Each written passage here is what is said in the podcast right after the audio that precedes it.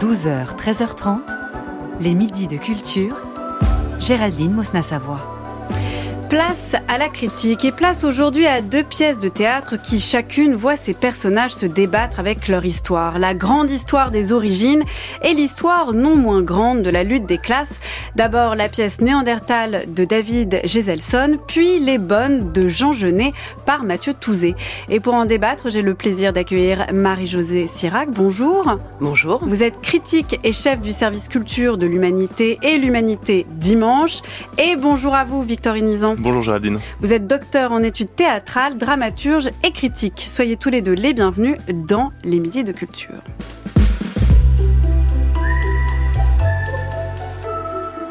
Et on commence avec la pièce Néandertal au théâtre Gérard Philippe à Saint-Denis et très bientôt en tournée en France et en Suisse. Je n'irai pas en Israël Putain, je sais pas comment te dire les choses. Tu crois que ça me fait plaisir? Tu te dis, tiens, oh, je vais lui faire une surprise. Je lui laisse la carte d'Israël dans la voiture. Comme ça, il va comprendre qu'après Munich, on ira en Israël. C'est une zone de guerre. Ne me hurle pas dessus, calme-toi, Lucas, s'il te plaît. Mais qu'est-ce que tu t'es raconté? On a passé la soirée d'hier à parler de ça. Je t'ai pas laissé de carte. Hier soir, tu me dis, aide-moi à te rassurer. Lucas, tu ne me laisses pas te rassurer. Profitons du calme du désert pour remettre les choses à plat. Et c'est la même personne qui Lucas, fait ça. je ne t'ai pas laissé cette carte volontairement. Écoute-moi, s'il Ah te oui, plaît. tu l'as laissé involontairement? Bah, t'as réussi ton coup en tout cas. Lucas, je vais à Jérusalem, j'ai un poste dans un laboratoire et je vais en profiter pour voir ma. Qui sommes-nous les Homo sapiens? De quoi est fait notre ADN Encyclopédie invisible de nous-mêmes? Comment la lire, la décoder? Et qu'avons-nous de commun avec nos aïeux, les Néandertaliens? C'est en partant du récit autobiographique de Svante Pabo, je ne sais pas si je le dis bien, généticien suédois, prix Nobel en 2022, qu'il a lu comme un roman policier que le metteur en scène et comédien David Geselson a créé Néandertal, sa quatrième pièce depuis 2014. Mais loin de tomber dans le spectacle de l'objectivité scientifique, ce qui l'intéresse, c'est la manière dont ces personnages scientifiques, mais aussi on l'a entendu, amoureux, colériques, peureux, informent leurs recherches de leurs tourments intimes et sur fond de tragédies historiques, Tchernobyl ou le conflit israélo-palestinien. Fidèle en cela à l'adage du philosophe Bruno Latour, la vérité est toujours une construction, se révèle la fabrication des origines et d'un récit commun. Qu'en avez-vous pensé, Marie-Josée Sirac? C'est un spectacle ambitieux, euh, un spectacle qui met en scène deux couples de scientifiques que l'on va suivre effectivement tout au long euh, d'une partie de leur vie, depuis la découverte de l'ADN, euh, pour lire et une découverte qui va être euh, éminemment importante puisqu'elle va permettre de lire le passé pour construire l'avenir, entend-on mmh. à un moment donné.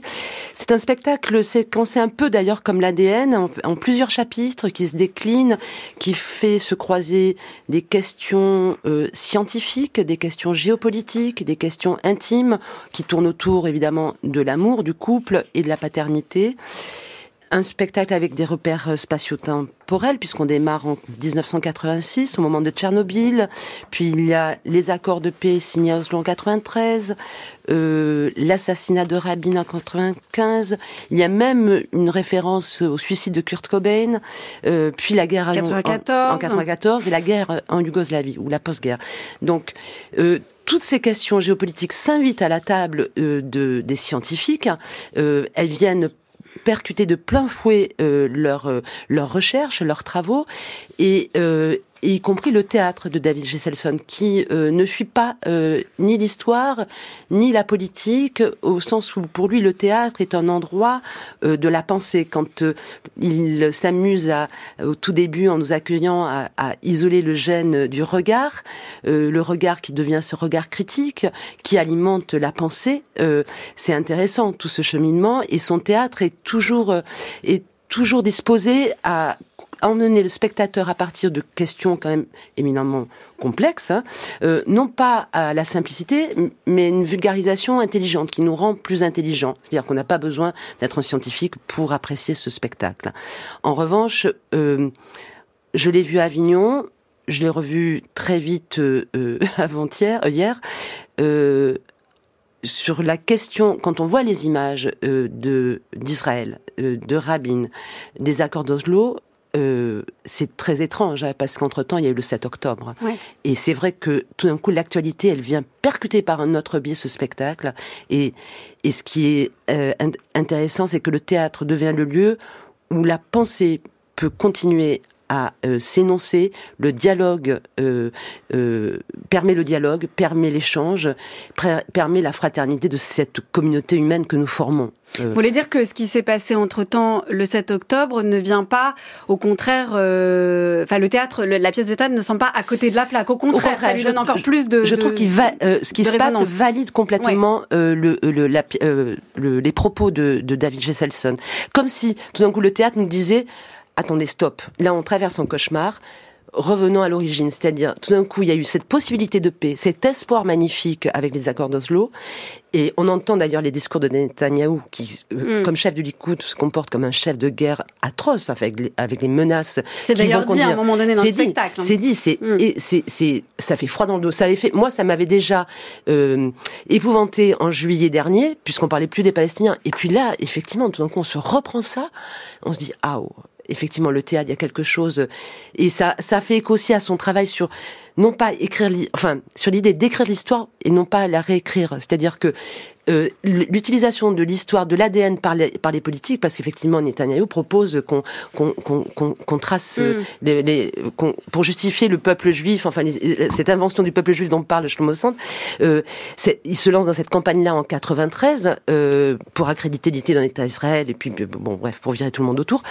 Et, euh, et aujourd'hui c'est très étrange, on est complètement, enfin moi c'est bouleversant, c'est et, David le fait avec toujours son humour, son, son espèce de il y a une chance de une lucidité euh, une lucidité désespéré, mais en même temps, il croit en l'humanité. Et ça, c'est toujours très beau chez lui. Victor Unizan. Oui, je suis euh, d'accord avec euh, ce qui vient d'être dit. Si, si, je l'avais vu ah à Avignon aussi, et je l'ai revu euh, à la première là mercredi. Et effectivement, c'est un spectacle à l'intelligence et la finesse de de mêler constamment à l'intrigue scientifique, un peu voilà générale, euh, deux autres niveaux. Un, premier niveau, effectivement, géopolitique, qui, euh, et je suis tout à fait d'accord, prend euh, en fait une ampleur, forcément, vu la situation actuelle du, du, du conflit, c'est certain. Et puis un second, un second niveau en plus, qui est l'endroit intime, mm. hein, qui, qui vient parcourir ces chercheurs qu'on trouve dans le, dans le spectacle. Alors, moi, pour le dire très schématiquement, je Il y a quand même beaucoup de niveaux. Oui, il y a beaucoup de niveaux et, et, et, en fait, il y en a un qui marche très bien et un qui marche pas du tout, à mon avis. Celui qui marche très bien, c'est le géopolitique, pour tout un tas de raisons. Et puis celui qui, à mon avis, marche beaucoup moins bien, c'est l'intime. Euh, je commence par le géopolitique parce que parce que c'est peut-être le plus le plus intéressant. Effectivement, il y a tout un travail qui est fait euh, et qui me semble assez assez assez juste euh, entre euh, la recherche du, du, génome parce que c'est ça dont on parle et puis alors euh, parce qu'évidemment il y a le conflit israélo-palestinien il y a aussi le génocide. Alors là l'étymologie parle pour elle-même hein, génome génocide comme c'est voilà comme c'est le cas en ex-Yougoslavie dans les années 90 et et évidemment, voilà, le, le conflit israélo-palestinien qui, qui traverse tout en fait tout le tout le spectacle et qui fonctionne. Déjà parce qu'évidemment bon c'est quelque chose que Jesselson travaille depuis longtemps c'est une question qu'il connaît bien donc euh, donc c'est c'est toujours euh, toujours fin. Ensuite bien sûr il y a la résonance historique dont on dont, voilà dont on a dont on a parlé et, et c'est vrai que pour l'avoir vu à Avignon une première fois et le revoir là mm. il y a quelque chose il a qui rien changé du tout? Dans mon ouais. j'ai pas eu l'impression non j'ai pas eu l'impression et je l'attendais un peu forcément parce que je voilà pour l'avoir déjà vu je me dis est-ce qu'il y a des choses? Et non a priori je je crois pas. Et, et ensuite pour revenir au spectacle lui-même et sur l'intérêt de mêler ça avec Néandertal euh, évidemment ce sont des scientifiques et donc dans cette derrière cette recherche de euh, comment dire de, de voilà de l'origine de l'humanité il y a évidemment la question de Dieu. Ils le disent hein, d'ailleurs. Ils, mm. ils veulent quand même un peu en finir avec la question avec la question de Dieu. Et puis et alors là c'est un peu le, projet, on va dire, euh, général du spectacle. Euh, ce qu'ils cherchent à prouver, eux, ces scientifiques-là, ce sont, c'est pardon que euh, Néandertal et Homo sapiens, au fond, ce sont euh, un moment mélangé, qui sont pas complètement distincts. Ils euh, veulent une origine commune. Ils veulent une origine commune. Voilà, l'identité. Enfin, l'idée, c'est quand même de faire un récit commun pour en finir avec les nationalismes. Donc, il y, a quelque chose. C'est exactement ça. Et, en fait, ils le trouvent. Enfin, et ça marche mmh, à un mmh. moment. Et là, coup de bol, j'ai envie de dire dramaturgique, qui fonctionne bien. Et c'est vrai que bon, voilà, ça, ça c'est une bonne idée. Euh, c'est que Sapiens et Néandertal se sont croisés et unis au Moyen-Orient. Et donc, il y a tout un, un fil qui est tiré. Voilà, ils se sont croisés à Jérusalem.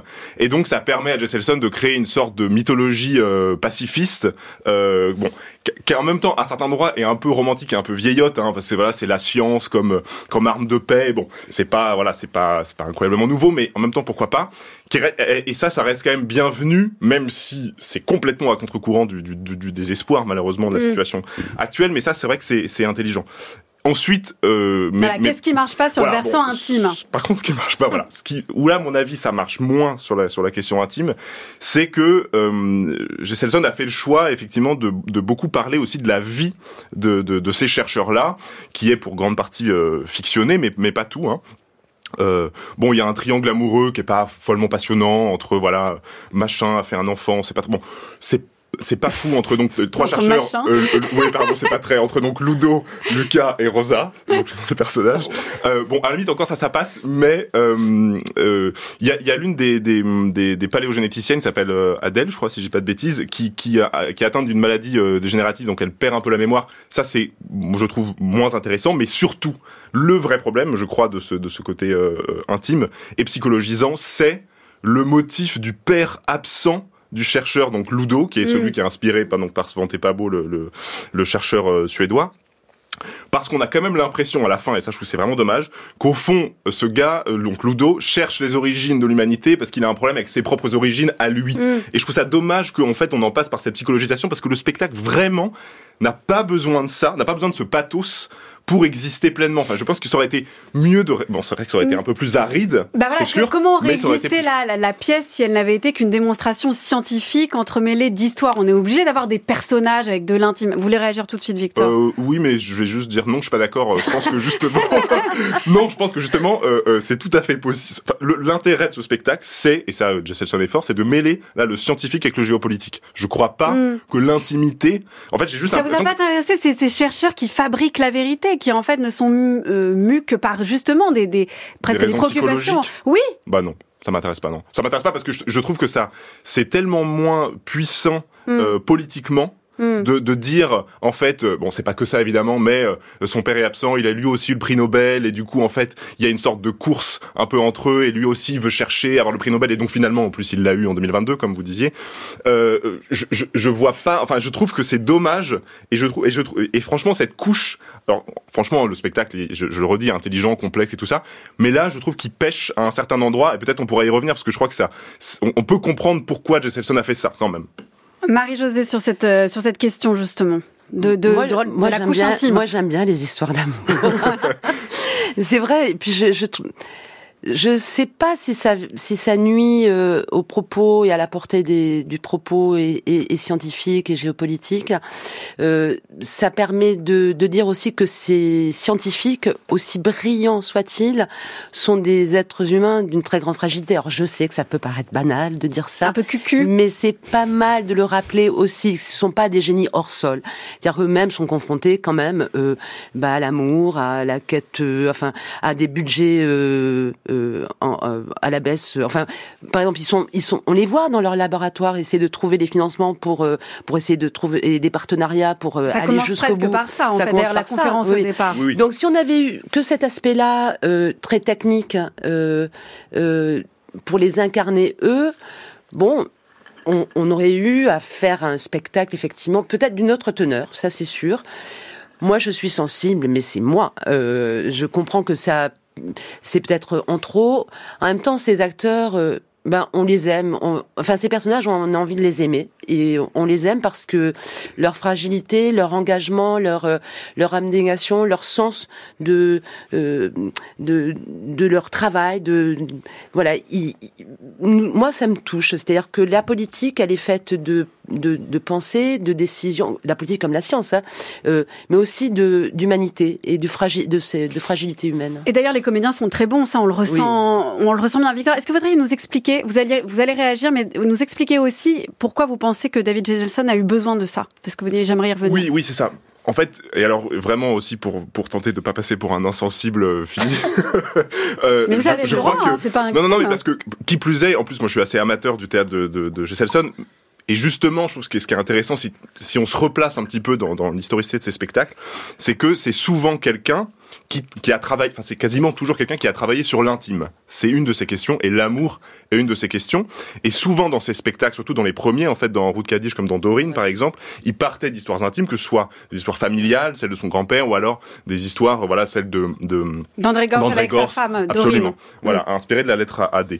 Et, et, euh, et toujours, et ça, ça c'est vrai qu'il est fort pour faire ça, il faisait percuter ce, ce, des histoires très personnelles, très intimes, avec des contextes politiques, historiques. Et c'est vrai que là, ce qui est différent, et il prend un risque, et à la limite c'est tout à son honneur, c'est qu'il décide de partir d'un matériau qui est vachement moins, euh, j'allais dire, saisissant, euh, mm. euh, incisif au premier abord, c'est de la science. Et donc la grande différence entre ce spectacle et puis, et, et, puis par exemple ce dont je parlais, et aussi l'être non écrite, c'est que l'intime est pour partie, pour grande partie, fictionné. Et on sent que l'intime vient après dans ce spectacle. Mm. On sent que c'est rajouté, c'est une couche artificielle. Et voilà. Et c'est pour ça que moi j'y crois moins, c'est que je trouve que c'est moins moteur et ça se, et ça se répercute un petit peu formellement aussi, où je trouve que le dispositif du coup est un peu moins impactant. Regarde-moi. Oublie pas. C'est ta faute, toi. On t'avait prévenu que tu vas te réveiller dans le désert. Sauve-toi. Sauve tes enfants. Arrête de manger la terre. Arrête de manger. Arrête de manger la terre. Néandertal de David Geselson. C'est jusqu'au 11 mars au théâtre Gérard Philippe à Saint-Denis. Puis en tournée, je cite quelques dates, le Galia à Sainte. J'aime beaucoup Sainte. C'est le 21 mars 2024. Le 4 avril 2024 a choisi le roi aussi à la Comédie de Genève les 20 et 26 mai 2004. Il y a d'autres dates, on vous les mettra sur le site. Jusqu'à 13h30, les midis de culture. Géraldine Mosna-Savoie. Et maintenant, on parle des bonnes de Jean Genet par Mathieu Touzé au théâtre 14, puis en tournée. Vous ne m'intimidez plus. Réveillez le souvenir de votre amant qui vous protège. Je vous hais. Je hais votre poitrine, pleine de souffles embaumés, votre poitrine d'ivoire, vos cuisses d'or, vos pieds d'ambre. Je vous hais. Vous Oui, madame, ma belle madame. Vous croyez que tout sera permis jusqu'au bout? 1933, la France est sous le choc d'un fait divers, celui de l'assassinat cruel et féroce d'une maîtresse de maison par ses domestiques, les sœurs Papin. En 1947, Jean Genet en fera la pièce Les Bonnes, texte désormais classique du répertoire. Expérience de l'enfermement, symbole des relations de domination et de violence qu'elle engendre, le metteur en scène Mathieu Touzé, également avocat et attaché à la justice sociale, je le cite, s'est emparé des questions soulevées par Jean Genet, mais avec aussi l'idée de l'ancrer dans le contemporain ce qui se joue, ce n'est donc pas seulement une lutte des classes, une satire sociale, mais aussi une farce queer, le désir de s'en échapper par l'imaginaire, la subversion, le travestissement, la performance. Est-ce que cette reprise des bonnes fonctionne-t-elle, Victor Inizan ah, c'est vrai que quand on va voir, vous l'avez dit, un classique, on attend, je crois, un geste de mise en scène euh, d'autant plus fort qui va justifier qu'on s'y frotte, parce que forcément, on n'est euh, pas du tout le premier à, mm, à, à tenter de le, de le, mettre en scène, et donc nécessairement c'est un risque pour Mathieu Touzé, d'autant plus qu'on le connaissait plutôt pour euh, des œuvres contemporaines, qu'elles soient théâtrales ou, ou romanesques. Et c'est vrai qu'on a on a beaucoup l'habitude dans, le chant contemporain, euh, on de voir des classiques euh, dépoussiérés entre guillemets, euh, voire même complètement revus de fond en comble. Et là, Bon, en même temps, pourquoi pas, hein, euh, euh, on a un peu la sensation inverse, c'est-à-dire que la mise en scène est sinon alors d'un grand classicisme, mais surtout j'avais dire d'une grande politesse vis-à-vis de l'œuvre euh, de, de Genet. Voire au point de manquer la charge subversive même voilà, du classique. Exactement, c'est mmh. ça. C'est-à-dire d'autant plus que je pense que euh, je, bon, je sais pas si la courtoisie ça sert vraiment à un auteur, euh, mais peut-être particulièrement pas Genet effectivement parce que voilà il est il est il était voilà pour la subversion dont il dont il s'est fait le nom. Et je crois que cette espèce d'overdose de respect qu'il a vis-à-vis de, de l'œuvre crée un effet de lissage qui a tendance à vraiment diluer. Ça m'a ça m'a frappé quoi la cruauté qu'il y a dans le texte mm. à la base, physique, politique, enfin à plein plein d'endroits. Et c'est dommage parce qu'il y a des intuitions dans cette dans cette mise en scène qui sont pertinentes, c'est sûr, mais qui, je crois, échouent à faire euh, dramaturgie euh, parce que, en fait, il nous reste des images. C'est-à-dire, je pense au début, par exemple, où il y a un éphèbe voilà nu qui, qui voilà qui, qui, qui vient euh, boire du lait qui en fait le laitier absent de la pièce en réalité mais mais que fantasme les bonnes.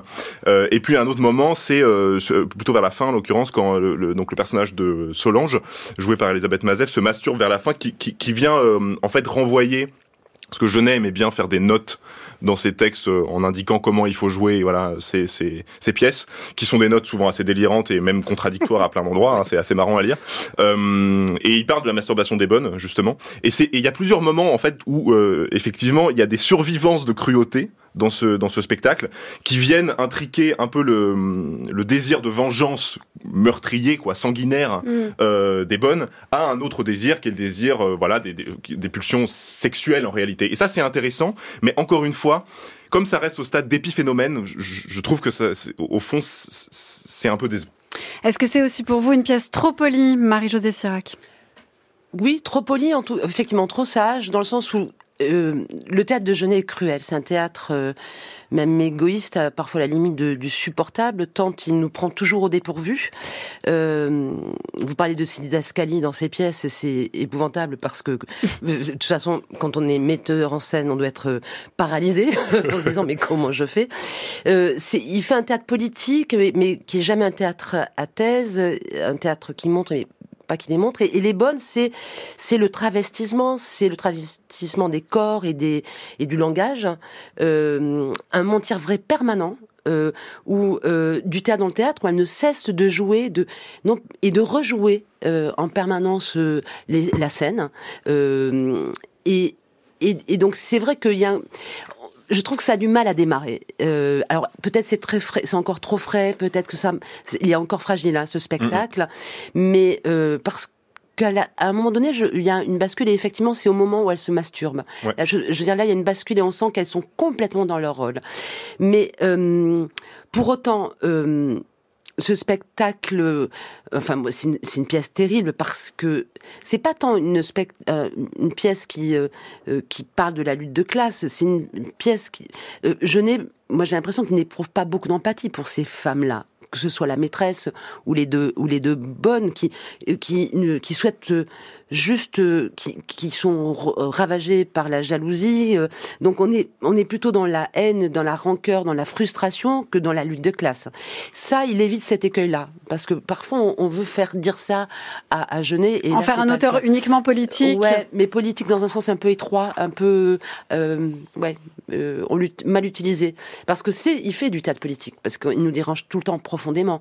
Euh, donc c'est ça qui est intéressant.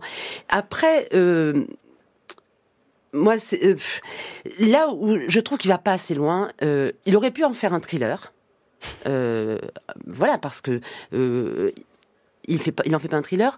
Quand apparaît la maîtresse, tout d'un coup avec cette espèce d'extravagance, et là on se dit mais pourquoi il n'est pas parti dans le boulevard à 300% hmm. à 300% une façon de, une cage aux folles complètement déjantée. Et ça, et, et, c'est là où je me dis, il a pas osé, mais c'est mais je comprends, hein, parce que c'est tellement euh, impressionnant, monter du Genet, et, et, et, parce que là, il y a quelque chose qui prend aussi. Oui, mais il y a quand même des choses qui sont faites. C'est-à-dire que la maîtresse, tout à coup, arrive, elle est complètement euh, parée, elle est, elle est dans, on est dans le, dans le drag queen complètement. Il y a un interlude musical, il y a du Mylène Farmer. Ça, ça marche pas assez Si, en fait, c'est vrai qu'il se passe quelque chose d'assez bizarre dans ce spectacle, et je suis totalement d'accord vraiment avec ce que, ce que vous venez de dire sur l'aspect boulevard. C'est vrai que en l'absence de cruauté, je trouve, il y a comme une possibilité, alors qui est pas complètement réalisée, dans la pièce, qui est celle de la, de la de la comédie d'un truc truc euh, assez assez différent qui est un dans la farce en fait. Quoi. Ouais, dans la farce et dans une farce parce que bon c'est aussi un peu ça la farce qui est très antinaturelle. Et ça c'est pareil, il y a aussi mm. des, des, des, touches de ça dans le dans le spectacle. Au début, quand ça a du mal à démarrer, en fait, c'est vrai, on, on, a un peu l'impression que les actrices jouent à jouer, quoi, qu'on n'y croit pas vraiment.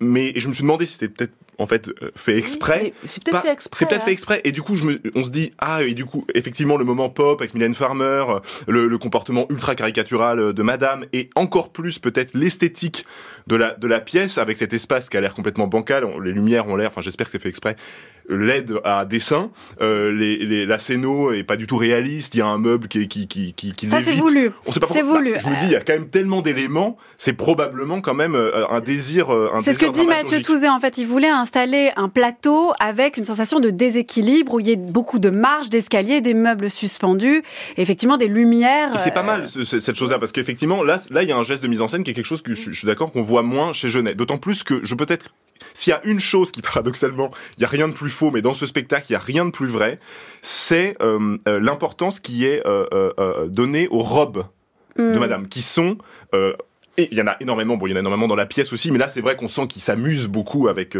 avec ça, et c'est intéressant parce que on sent que comment dire que que ces robes qui représentent en fait le face, le ridicule du monde Mm. bourgeois, tout ça, mais qui sont aussi des masques. Hein, pour les bonnes, c'est-à-dire que c'est vraiment, elles s'en servent pour interpréter Madame tout le temps. Il y a rien de plus vrai dans cette version de, de- des bonnes euh, que les robes qui sont les masques. C'est-à-dire qu'il n'y a rien de plus vrai que les masques. Donc il n'y a rien de plus vrai que le faux. Et ça, c'est intéressant. Et ça pourrait même être un peu genétien. C'est vrai, c'est cette chose-là. C'est de se dire que finalement, il y a une sorte de renversement des valeurs où le truc le plus, euh, le, le plus, Plus fake, artificiel. le plus artificiel est en fait ce qui est le plus porteur de sens. Et ça, encore une fois, pardon de le répéter, c'est dommage que ce soit trop en filigrane parce que euh, ça aurait pu être et peut-être ça se, ça se solidifiera effectivement hein, euh, dans, dans le temps. Ça aurait pu être une approche un peu, un peu novatrice. Donc ça, c'est une pièce qui, qui, donc, si je me souviens, ne va pas assez loin, en tout cas ne tranche pas, évite des écueils, mais ne va pas assez loin. Qu'en est-il de l'interprétation, euh, Marie-Josée Sirac? Ah, mais moi, Il y a trois trouve- personnages en scène. Très très bien. Elisabeth Mazet, euh, Elisabeth Mazet, Stéphanie Pasquet et Youminier, ils sont. Je trouve que ça fonctionne. Mais effectivement, au départ, euh, il y a cette ambiguïté. Est-ce qu'elle joue ou a joué ou pas? Et ça, c'est très bien. Et c'est, on, on le sent par le feulement. Elle, il y a, et c'est Elisabeth Mazet hein, qui euh, qui qui miaule, qui de temps en temps Ouais. grogne. Euh, mais je pense qu'il faut l'affirmer davantage dès le départ. Euh, mais tout ça se met en place. La scénographie ne, euh, ne facilite pas quand même leur déplacement. On, on voit bien que toutes Mm. ces marches qu'elles doivent monter. bah, euh, Bon, et c'est là où on sent que le spectacle est encore frais, fragile, et qu'elles vont trouver leur marque. Mais voilà, c'est un spectacle qui mérite quand même d'être vu. Hein. C'est pas, moi, je, je- j'y allais un petit peu à reculons parce que c'est tellement compliqué, Genet. Mais c'est bien de voir ce, ce- les bonnes, c'est bien de le revoir. Les Bonnes de Jean Genet, mise en scène Mathieu Touz, c'est jusqu'au 23 mars au Théâtre 14. C'est en partenariat avec France Culture. Et je cite euh, quelques dates de tournée. C'est au Théâtre National de Bordeaux du 9 au 12 avril, au Théâtre de la Manufacture à Nancy du 14 au 16 mai. Merci à tous les deux, Marie-Josée Sirac, Victorine Nizan. Tous les débats critiques et toutes les références sont à retrouver sur le site de France Culture et sur l'application Radio France.